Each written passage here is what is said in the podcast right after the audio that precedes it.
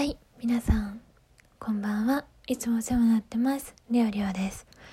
今回から、えーシリーズのラジオということで、えーまずですね、えー質問を答えていくというシリーズをやっていきたいと思います。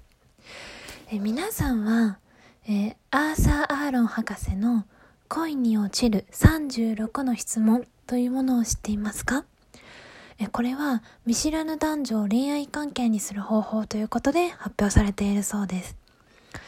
えーこの36個の質問があるんですけど、この質問に2人で、その男女でね、2人で向き、えーと答え合って、その答え合った後に、え4分間2人で見つめ合うと、えーその2人はですね、えー恋に落ちる恋愛関係になるというふうに言われてるんですね。で、これはアーサー・アーロン博士が20年間研究し考案されたものだそうです。えーまあ、こん、これは本当は、えっ、と、二人でね、まず二人でいて、えー一問ずつ交代して質問を読み上げて、質問を読み上げた方が先に回答。で、その後にもう一方が回答。で、えー次はその後で答えた人が次の質問を読んで、先に答えてみたいな感じで、こう、お互い交互にね、やっていくもので、え順番通りに質問を進めて飛ばしてはいけないっていうルールが、まあ、あるんですけれども、まあ、私は一人でラジオをやっているので、えー一人で質問を読んで、一人で答えていきたいと思います。えーこの時の相手はね、今このラジオを聞いてくださってるあなた方です。えー聞いてくださってる方々に、わた、リオリオのことをどんどんどんどん開示していきますので、えーもっと、何ですかね、リオリオのことを知っていただけたらと思います。えーそして、で、えー答えることは、まあ、今時点でのリオリオのことなので、まあ、いつ、将来ずっとこの答えかっていうのはわかんないんですけど、まあ、そうね。より私のことを知ってもらって、まあ、興味があればね、皆さんも、その私の回答聞きながら、質問で自分だったらこう答えるな、みたいなのを考えていただければなと思っております。え時間の許す限りですね、毎回何問かずつ答えていきたいなと思ってますので、どうぞお付き合いよろしくお願いいたします。では、もう1問からやっていきましょう。えちなみにこの36問の、36の質問では、これ質問がレベルが3つに分かれておりまして、まあ、レベルがね、ステップ1、2、3ってあるんですけど、その、レベルが上がっていくごとに、どんどんね、深い質問になっていくそうです。なんで最初はね、結構ライトな感じの質問になります。はい。では、え最初、質問レベルの1から、ステップ1からいきます。1、この世界の誰でもディナーに来てくれるとしたら、誰を誘いますか？という質問です。ディナーに来てくれるとしたら？えー、誰がいいかな？あすいませんね。答え考えずに今始めたんですけど、基本、ご飯って私一人で食べる方が好きだからな。え、どうしよう。えー。あー、でも、やっぱり友達かなもう今、ずっと会ってないんですけど、大学入ってから、もう住むところも離れちゃって、あのー、もうね、連絡すら取ってない中学校の時の友達がいるんですけど、その子とも一回喋って、今の現状の近況報告とかしたり、幸せな話と、きっと結婚とかしてると思うんで、聞きたいなと思うので、その友達ですかね。うん、私をネットの世界に引きずり込んでくれた彼女を誘いたいです。えー、2番、有名になりたいですか？またどのようにして有名になりたいですか？この答えを聞いてくださる方みんなわかりますね。もう料理を有名になりたいです。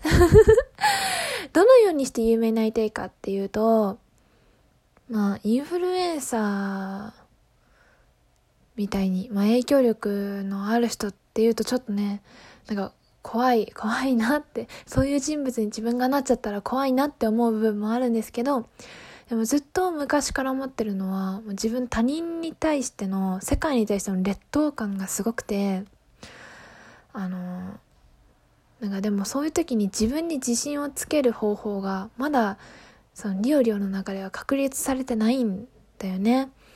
だからもうなんかでいいからもうどんなことでもいい趣味の範囲でいいしまあ、あの一部の人からしか認めてもらえないようなことでもいいから日本とか世界で一番を取るっていう形で有名になりたいです。その炎上とかじゃなくて、例えば、とあるゲームでランキング1位になったとか、そういうのでいい。そういうので、とある、そのなんかね、もう世界のうん5%の人しか知らないような、日本の5%の人しか知らないようなゲームとかでいいから、ゲームじゃなくてもいいんだけど、そういう物事だったり分野でいいから1番取ってみたいですね。うん。なるべく大きいところで。小さい5人の中で1番とかじゃなくてなるべく大きい規模のところでそう。なんか1番をと取るっていう形で誰かからは尊敬されてみたい。誰かからはある分野一定の領域から認められるみたいなそういう有名ななり方になりたいですね。だからまあ今はここラジオトークをその場として自分はまああの頑張ろうとしてるところっていう感じ。1番とかよくわかんないですけどね。えー、次3問目。電話をかける前に何を話すか練習することがありますか？その理由は？あよくしますね。あ特に職場とかでよくしますね。なんか、総務の誰々さんにとか、どこの部署の誰々さんにこのことを連絡したいとか、このことを伝えたいって時には、まあ、実際かける前に、あの、一回ちょっとイメトレしますね、頭の中で。理由はっていうと、まあ、単純に電話対応苦手っていう ことですね。電話って、あの、電話の音質って悪いじゃないですか。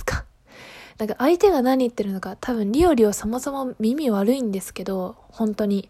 あのね、相手の声が、ま、普通に喋、対面で喋っててもなんだけど、言語に聞こえない時があるんですよ。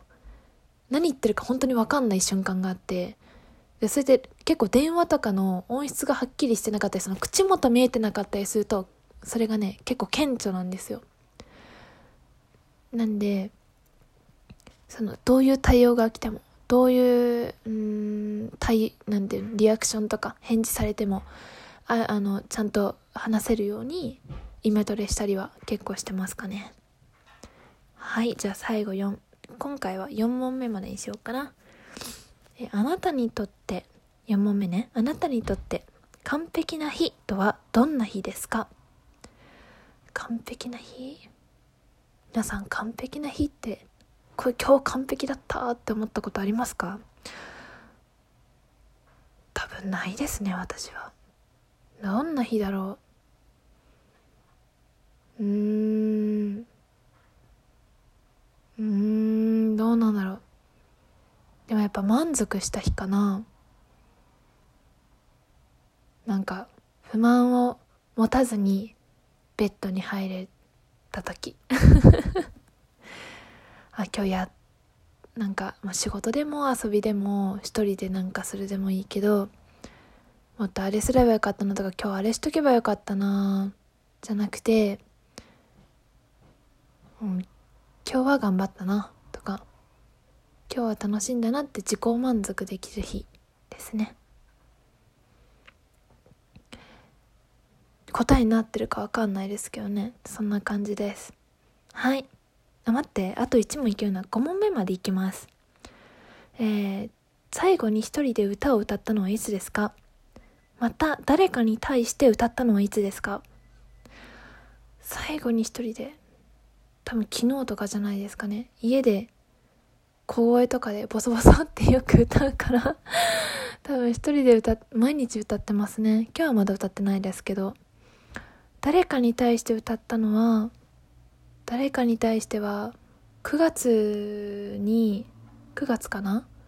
多分9月だったと思うんですけどに私一回ツイキャスの配信でカラオケ行ったと思うんですけどあの時ねあのリクエストみたいなのをコメントでしていただいた方がいてそのコメントのリクエストの曲を歌ったのでそれですかね今のところの最後。人に対して誰かに対して。歌ったっていうのは。うん。またやりたいんですけどね配信歌の配信。なかなか機会がないですね。はいということで今回は5問目まで答えました。また続きも話していきたいと思いますのでぜひぜひお付き合いお願いします。皆様はこの質問に対してどのような答えを自分の中で思い浮かべましたか？それではまた次回。ありがとうございました。またね。